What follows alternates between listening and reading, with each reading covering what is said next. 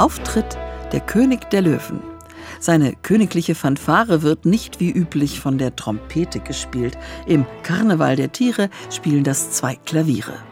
François Xavier Rott hat für diese Aufnahme aber nur einen Flügel bestellt, ein historisches Pleyel-Double-Piano, ein Monsterinstrument. Es hat zwei Klaviaturen, eine hinten und eine vorn, und zwei Mechaniken, die unabhängig voneinander sind. Zwei Pianisten spielen face en face.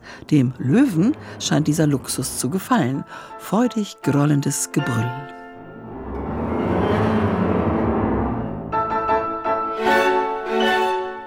Ein brillanter, satter Pleyel-Doppelflügel, Baujahr 1928.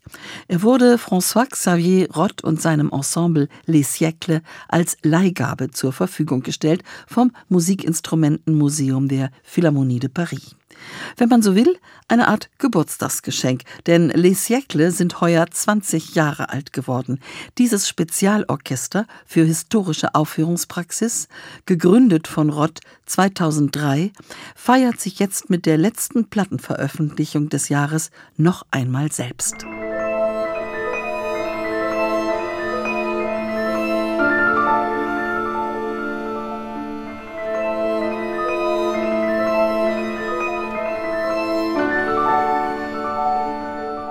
Und zwar mit einer Les typischen Spezialität, einem Bündel Wiederentdeckungen.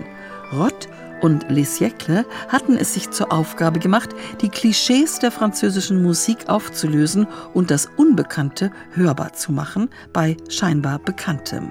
Ihr aktuelles Doppelalbum haben sie Camille Saint-Saëns gewidmet. Natürlich steht dessen größter Hit im Mittelpunkt, der allseits beliebte und in einem grandiosen Missverständnis als Kinderstück verniedlichte Karneval der Tiere. Er wird von Les Siècles entzuckert, entstaubt und frisch renoviert. Mehr dazu gleich. Es gibt aber noch mehr Überraschungsgeschenke, die man diesem großen, umstrittenen, grantigen alten Mann der französischen Musik niemals zugetraut hätte. Camille Saint-Saëns hat zum Beispiel die erste Filmmusik der Musikgeschichte komponiert. Im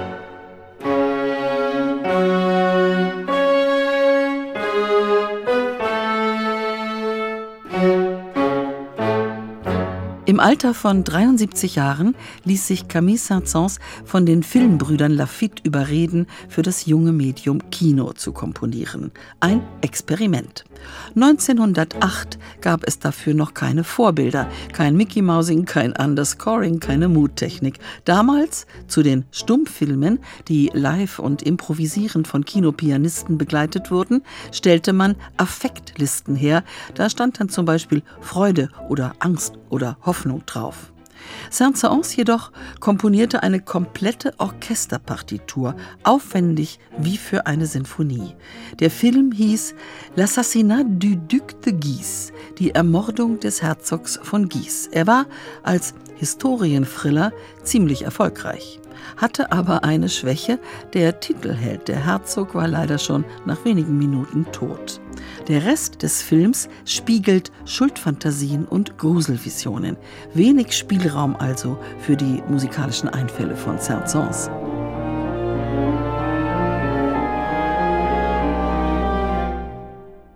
Interessant, ist aber, wie François Xavier Rott im Beiheft der CD freimütig erklärt, nicht unbedingt die beste Partitur von Camille Saint-Saëns. Zu mit den allerbesten Kompositionen von Saint-Saëns gehören unzweifelhaft die symphonischen Dichtungen, die François Xavier Rott mit Les Siècles hier neu eingespielt hat. Drei Programmmusiken nach antiken Stoffen. Phaeton, das Spinnrad der Omphale und die Jugend des Herkules und der hinreißende Danse Macabre.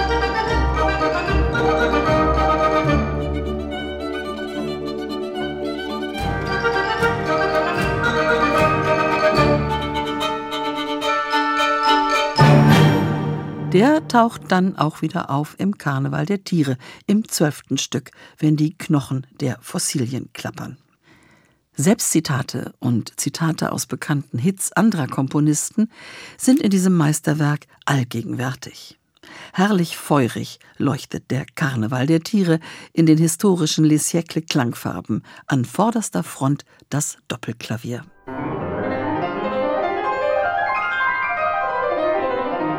Diese Lesart von des Jäckle ist so scharf geschneidert, so zugespitzt parodistisch.